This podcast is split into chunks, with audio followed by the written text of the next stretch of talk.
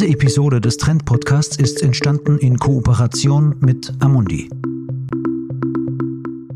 Herzlich willkommen, meine Damen und Herren, zu dieser aktuellen Ausgabe. Ich freue mich, dass Sie dabei sind und ich freue mich besonders auch, endlich mal wieder Live-Gäste hier in unserem Studio begrüßen zu dürfen. Natürlich unter Einhaltung der Corona-Regeln, aber es ist wirklich eine Wohltat, mal wieder mit wirklichen Menschen zu diskutieren und nicht nur in Bildschirme hineinzusprechen. Wir wollen uns heute beschäftigen mit dem Thema nachhaltige Investments, also der Geldanlage in Unternehmen und in Fonds, den sogenannten ESG Kriterien orientieren. ESG, diese drei Buchstaben stehen für Umweltschutz, Soziales und nachhaltiges Wirtschaften insgesamt, nachhaltiges Unternehmertum. Das ist längst kein Orchideenthema mehr, sondern inzwischen eine große blühende Wiese geworden. Allein in Österreich sind mehr als 17 Milliarden Euro in solche nachhaltigen Fonds investiert. Das ist eine stolze Summe. Aber woher kommt dieser Boom? Wie kann ich als Investor sicher sein, dass da, wo Nachhaltigkeit draufsteht, auch Nachhaltigkeit drin ist? Und wie wird sich dieses Segment, dieser Finanzbereich weiterentwickeln? Darüber möchte ich heute mit meinen Gästen hier diskutieren, die ich jetzt begrüßen darf. Herzlich willkommen. Raphael Fink, ist tätig beim Verein für Konsumenteninformation, den VKI, und arbeitet dort in dem Team, das das im Auftrag des Klimaschutzministeriums das österreichische Umweltzeichen vergibt. Hans Köck ist Head of Products bei der Fondsgesellschaft Amundi Austria und Jörg Mooshuber ist bei Amundi Leiter und verantwortlich für den gesamten ESG Solution Bereich und auch Senior Fondsmanager für die Amundi Ethikfonds, die eben genau nach diesen Nachhaltigkeitskriterien anlegen. Herzlich willkommen, die Herren. Herr Köck, ich darf bei Ihnen beginnen.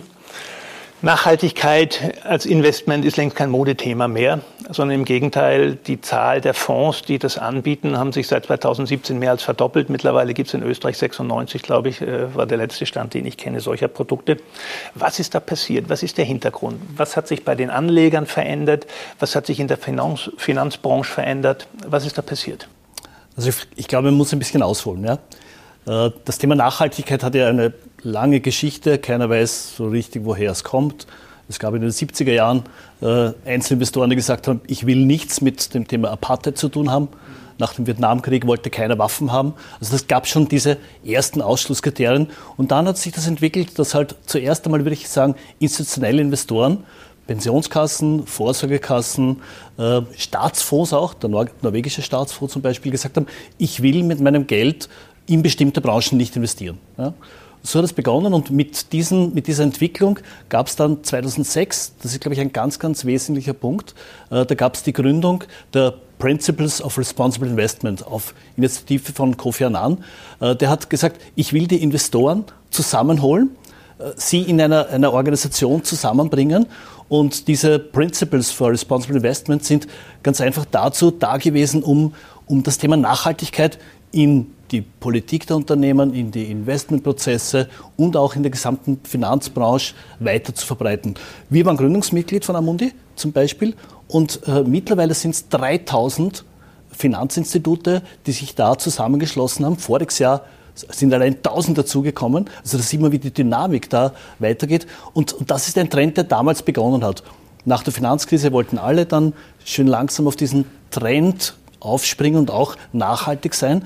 Und das hat sich weiterentwickelt. Und dann, ich glaube, der wesentliche Punkt war der, wie vor ein paar Jahren das erste Mal nachhaltige Fonds in der Entwicklung besser geworden sind und eine bessere Performance geliefert haben als herkömmliche Fonds. Viele Fonds haben äh, Preise bekommen als beste Fonds über einen schon längeren Zeitraum äh, und auf einmal sind, haben wir als Fondsgesellschaft unseren Anlegern beweisen können, schau, wenn du nachhaltig investierst, das hat für dich gar keinen Nachteil, was die Performance anbelangt, sondern im Gegenteil, das kann sogar zu einer besseren Performance führen.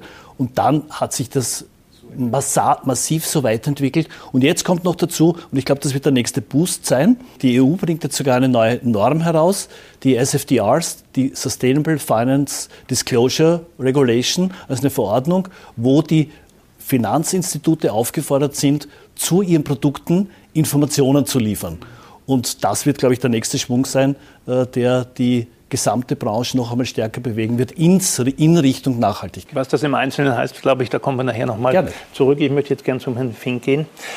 Sie verleihen ja das österreichische Umweltzeichen auch an Finanzprodukte, eine Art, äh, also ein Qualitätssiegel eigentlich. Sie sind so ein bisschen der Richter über äh, äh, Gut und Böse, oder? Wo, worauf kann ich mich denn verlassen, wenn Sie Ihr Siegel draufpappen, was drin ist und was nicht drin ist?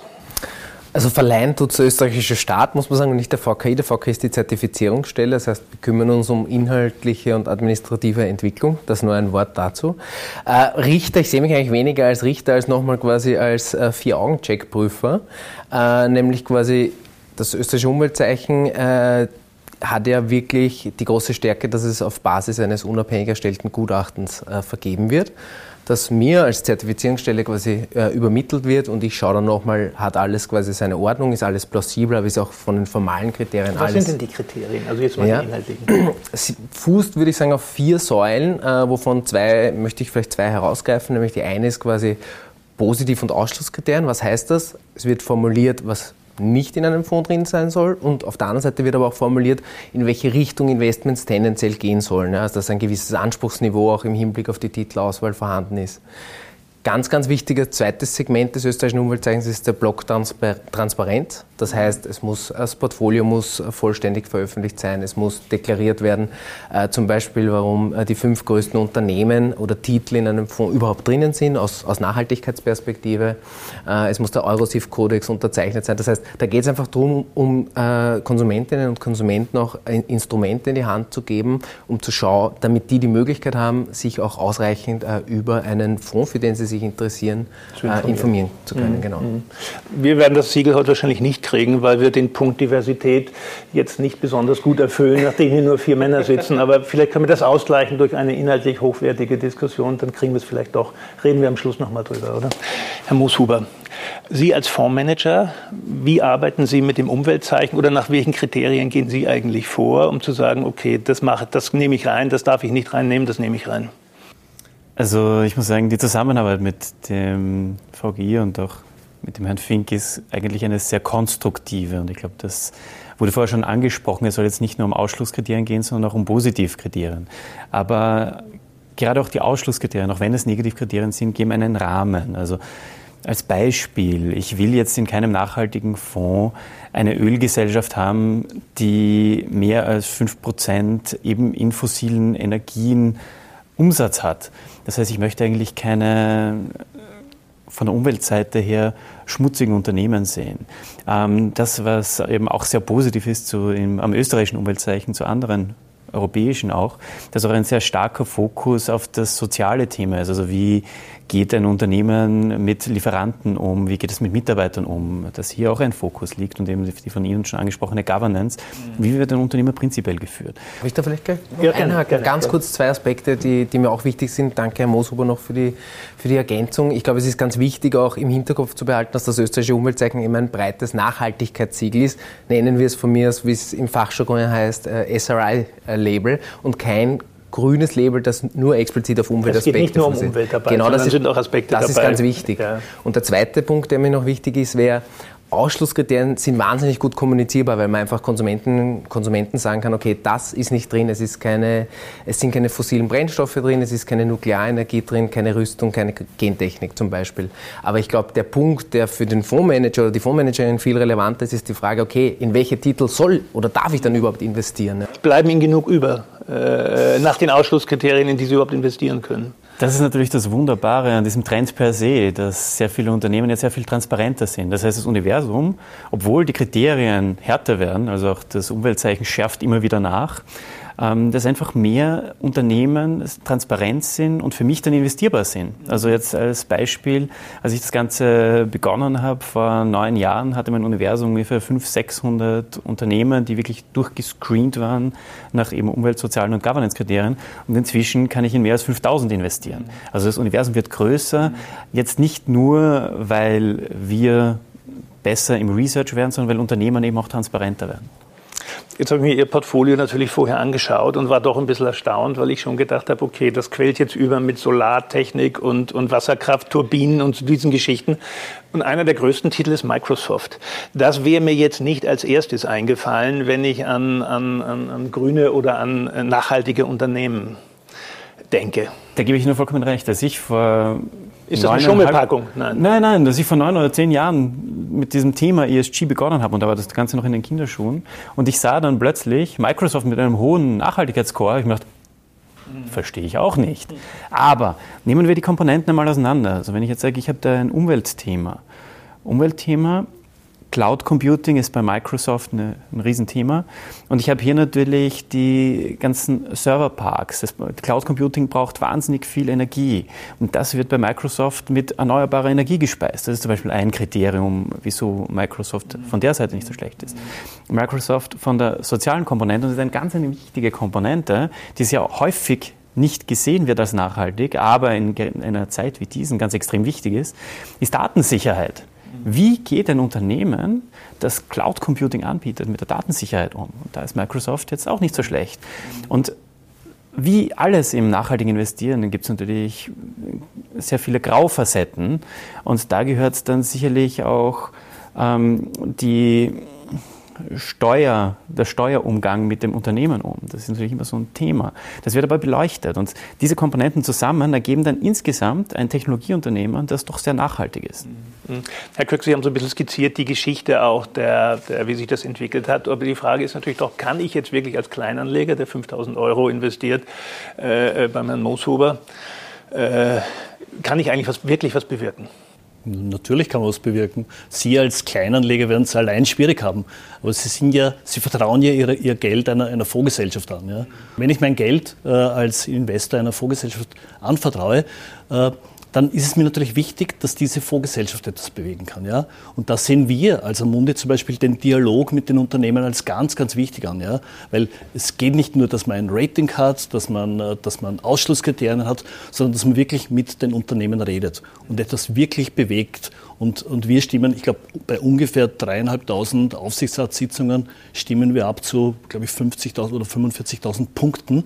Und wir stimmen manchmal wirklich dagegen, indem wir sagen, okay, das gefällt uns nicht, dass äh, der Aufsichtsrat so aufgestellt ist, weil dieses Mitglied äh, ist nicht äh, unabhängig genug, hat nicht die Expertise oder wir sagen, die Unternehmenspolitik gefällt uns nicht. Ihr habt es bei eurer Diversitätspolitik ganz einfach bewegt sich gar nichts. Also wir treten wirklich mit den Unternehmen in, in Kommunikation und wir können auch Dinge bewegen als großer Investor. Wir sind Europas größte Fondsgesellschaft und da können wir natürlich auch äh, ein, ein, Gehör bekommen bei den Unternehmen, weil wenn wir investieren, dann investieren wir nicht in kleinen Beträgen, sondern in größeren Beträgen und natürlich ist das für das Unternehmen interessant, dem Investor auch äh, die Dinge gut zu machen. Ich würde würd gerne dazu ein Beispiel nennen. Ja? Also wir als Amundi sagen, dass wir jedes Jahr uns bestimmter Themen besonders widmen.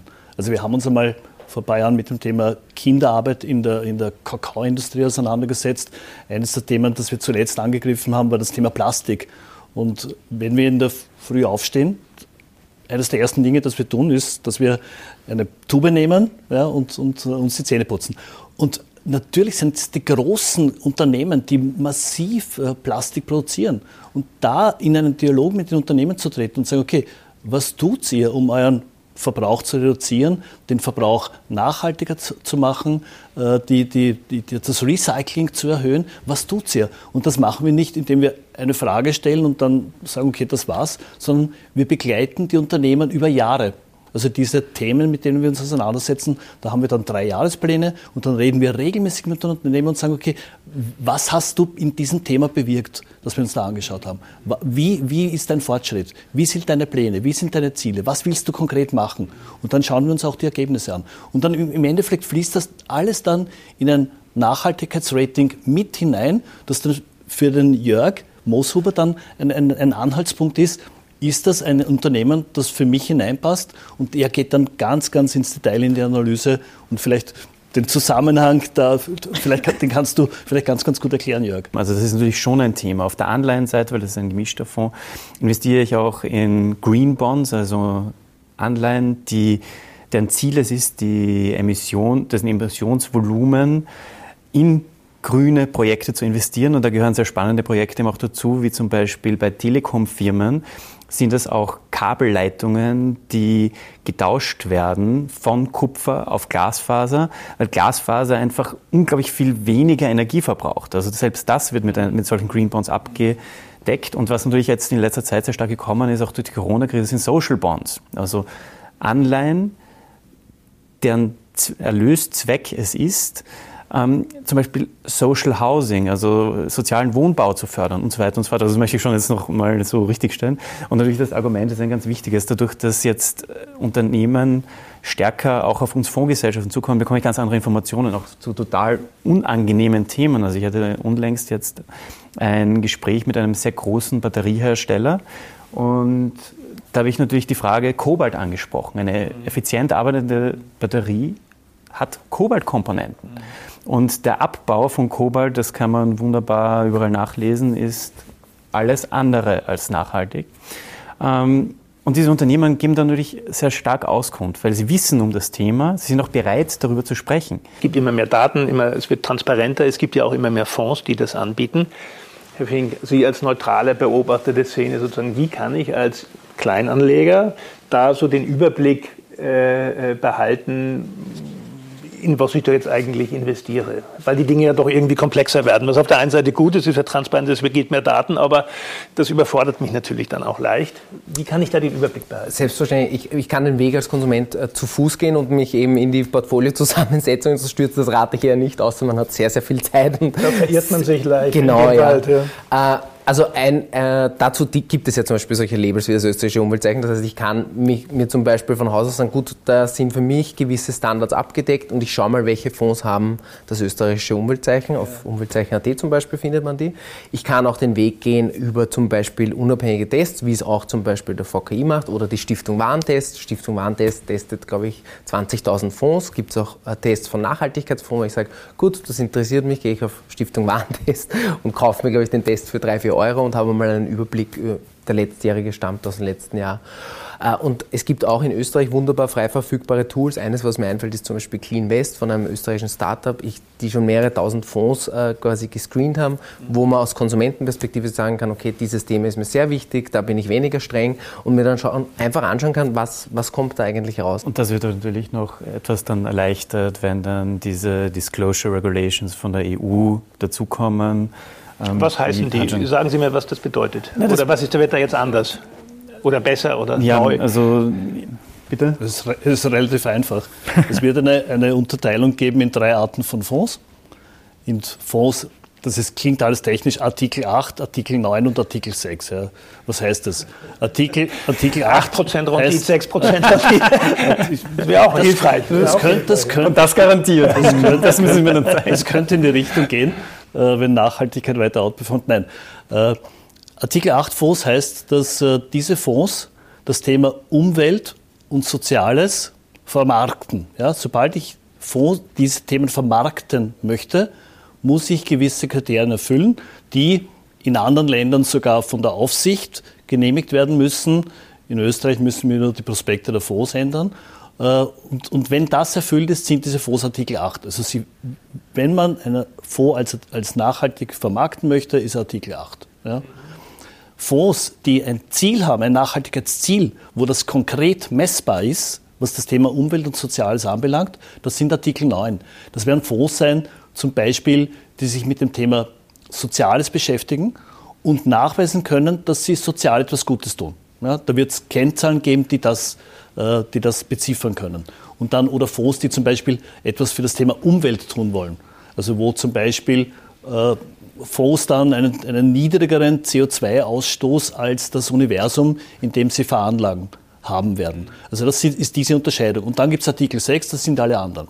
Das heißt, der Anleger wird sich in Zukunft einmal zumindest orientieren können, ist irgendeine Basis, äh, Basis-Nachhaltigkeit, ist die, ist die vorhanden, Artikel 8, oder gibt es sogar Ziele, die nachgewiesen werden müssen? Und der nächste Schritt, der kommen wird, dass jetzt aufgezählt werden wird, was konkret veröffentlicht werden muss, Das ist jetzt noch nicht so weit. Das wird wahrscheinlich erst äh, Ende des Jahres 2021, Anfang 2022 der Fall sein, dass wirklich auch festgeschrieben wird, welche Daten überhaupt ver ver veröffentlicht werden müssen. Jetzt ändern sich die Dinge ja auch und die Perspektiven und die Kriterien. Ich nenne ein Stichwort Atomkraft. Ja, was ja in Österreich ganz pfui ist, weil wir zum Glück auch genug Wasser haben. Aber es gibt durchaus Experten, die sagen, also man wird die Klimaneutralität nicht erreichen ohne Atomkraft.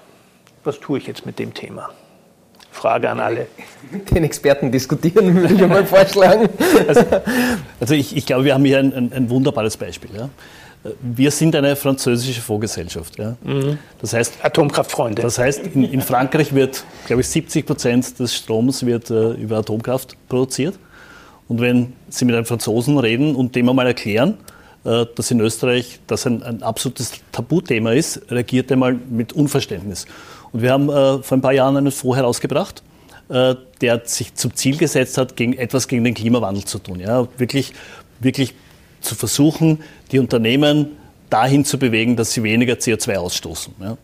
Wir arbeiten da mit einer internationalen äh, NGO, einer, einer, unabhängigen Agentur zusammen, äh, Carbon Disclosure, Disclosure Project. Äh, und, und, diese Agentur sammelt im, im Wesentlichen äh, Daten von Unternehmen, indem sich Fragebögen ausschickt, über Jahre hinweg schon. Das Unternehmen ist vor 20 Jahren gegründet worden und äh, CO2-Daten, unter anderem Wasserdaten auch, von den Unternehmen sammelt. Ja. Und, äh, und da versuchen wir konkret in Unternehmen zu investieren, die schon ein gutes Rating haben, also auf einer Ratingskala von A bis D, A, B. Ja. Also die schlechten lassen wir da weg. Und bei den Unternehmen schauen wir noch einmal darauf, auch über Jahre hinweg, dass sie wirklich jedes Jahr den CO2-Ausstoß reduzieren.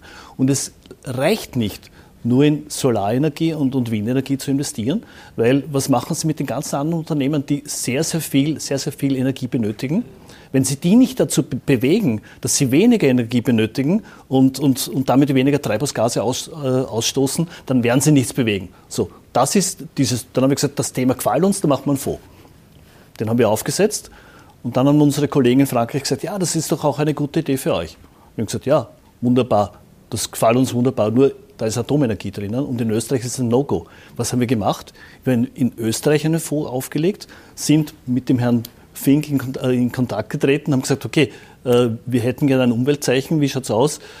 Klar, wenn wir bestimmte Dinge ausschließen, geht das. Dann haben wir uns das Universum angeschaut, äh, haben das prüfen lassen und sind draufgekommen, statt den keine Ahnung, 600 Unternehmen oder 700 Unternehmen haben halt um 50 Unternehmen weniger in dem Universum und wir können das Umweltzeichen bekommen und haben einen Fonds in Österreich aufgelegt. Werfen wir vielleicht noch einen Blick ein bisschen jetzt in die Zukunft.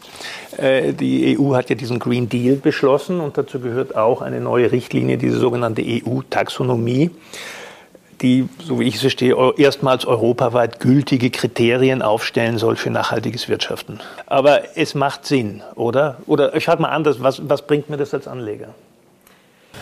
Äh, ich bleibe trotzdem bei der ersten Frage. Es macht sehr großen Sinn, weil es auch Anlegern, nämlich was bringt es Anlegern? Es bringt Anlegern ein bisschen mehr Klarheit, äh, in welche, wie konform quasi ein Fonds unter dem Gesichtspunkt ökologischer Nachhaltigkeit ist. Weil das ist das, ist was ganz was Wichtiges. Es geht um ökologische Nachhaltigkeit ja. vor allem. Weil was die Taxonomie macht, ist, ist ja eigentlich eine tolle Sache. Sie klassifiziert Wirtschaftsweisen entlang von sechs verschiedenen Umweltzielen, zum Beispiel Klimaschutz oder Klimawandelanpassung wären zwei schaut sich an, okay, wo, leist, wo wird ein Beitrag geleistet, es darf die Wirtschaftsaktivität keines dieser sechs Umweltziele gefährden. Dann quasi wird noch angeschaut, okay, wie schaut es sehr, sehr basal quasi aus im Hinblick auf, auf soziale Kriterien und wenn quasi alles erfüllt ist, dann gibt es ein Hakel und die Wirtschaftsweise kann unter gewissen Standards, wie zum Beispiel, was weiß ich, eine Zementproduktion mit einem gewissen CO2-Wert pro Tonne Zement als ökologisch nachhaltig gelten. Und das ist wirklich ein toller Versuch, weil damit einfach mal weil es der Versuch ist, Nachhaltigkeit in, in, Zahlen zu gießen, die quasi mehr oder weniger dann so Common Sense sind. Und sie werden nicht nur, wie der Herr Mosober gesagt hat, ausverhandelt, sondern sie basieren auf wissenschaftlichen äh, Ergebnissen und Zielen. Und das ist ganz, ganz wichtig. Und ich glaube, ganz, ganz wichtig in dem Zusammenhang, auch nochmal, um auf die Atomkraft ganz kurz zu sprechen zu kommen, ist das sogenannte Do No Significant Harm Kriterium, sprich, es darf eine Aktivität keines dieser sechs Umweltziele signifikant gefährden. Und das kann einfach bei Atomkraft nicht gewährleistet werden. Deshalb steht da drin, und das ist derzeit quasi noch eine Lücke. Aber wenn man sich natürlich veranschaulicht, okay, wie, wie ist das einfach mit dem, mit dem nuklearen Endlager und dem Atommüll, dann beantwortet das die Frage de facto eigentlich äh, schon von selbst.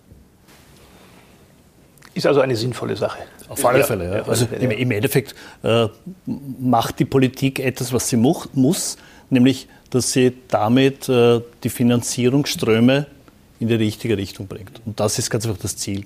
Also wenn man sich, wir reden ja immer ESG, äh, wir reden sehr, sehr viel über Umwelt. Logischerweise, wenn wir die Tageszeitungen aufschlagen oder in den letzten Jahren aufgeschlagen haben, die ganzen Umweltkatastrophen, die es gegeben hat, die durch den Klimawandel verursacht worden sind, da, da ist die Politik gefordert, weil ich glaube, wie hat es äh, Joe Biden gesagt, ich glaube, die, die, die Erde äh, macht ihren letzten Hilferuf bei seiner Antrittsrede. Also auch die Amerikaner denken um.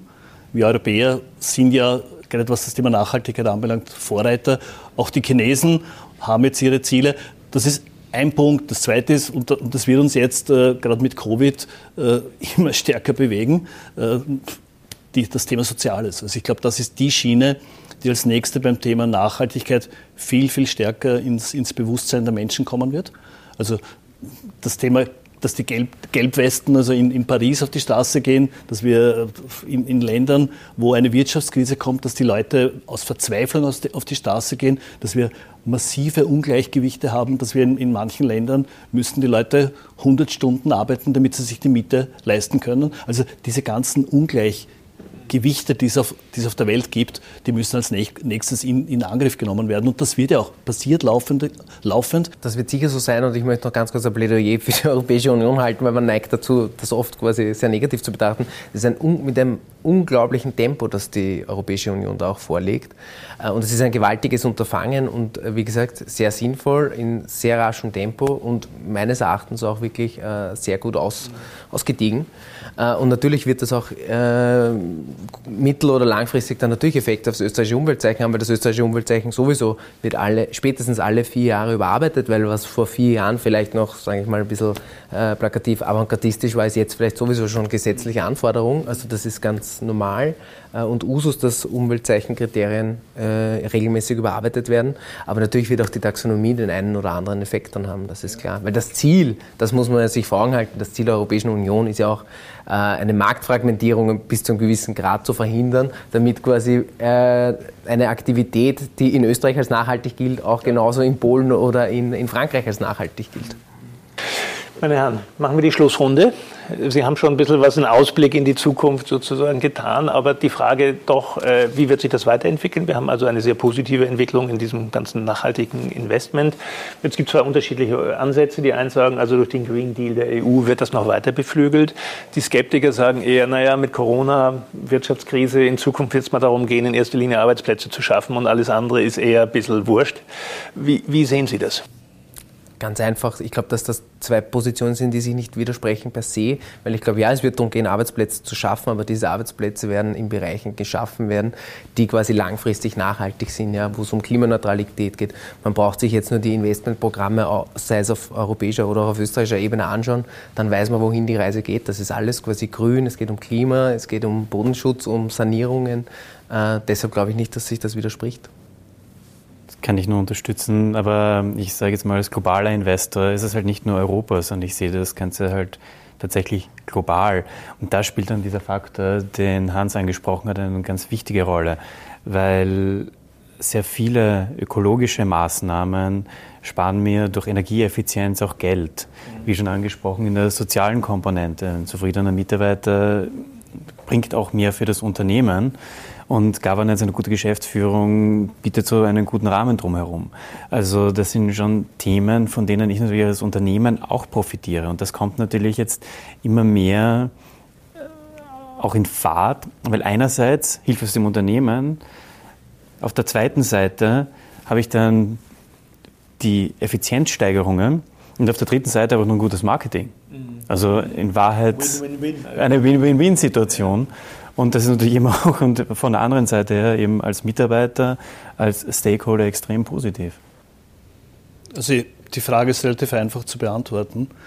In 10, 20 Jahren, wenn die nächste Generation am Werk ist, die schauen jetzt schon, was mit ihrem Geld passiert und für die wird das ganz, ganz selbstverständlich sein, dass nachhaltiges Investieren für sie das Thema ist. Die werden wissen wollen, was mit ihrem Geld, das sie, das sie veranlagen, passiert. Ich sehe es bei meinen Kindern, ich habe für die nur nachhaltig veranlagt und die, die sagen, ah Papa, super, ist wieder gut gelaufen, äh, was ist da drinnen, was, was, was gibt es da Neues? Und das, sind, das ist ein ganz anderer Dialog, den, man, den, den die unterschiedlichen Generationen miteinander führen. Und ich denke, die nächste Generation, die jetzt am an den Freitagen auf die Straße gegangen ist, weil sie gegen den, den, den Klimawandel äh, protestieren wollen, für die wird das selbstverständlich sein, dass sie, dass sie nachhaltig veranlagen. Das heißt, ich sehe, was das Thema anbelangt, aufgrund der riesigen Fülle an Aufgaben, die vor uns steht, als äh, sehr, sehr positiv.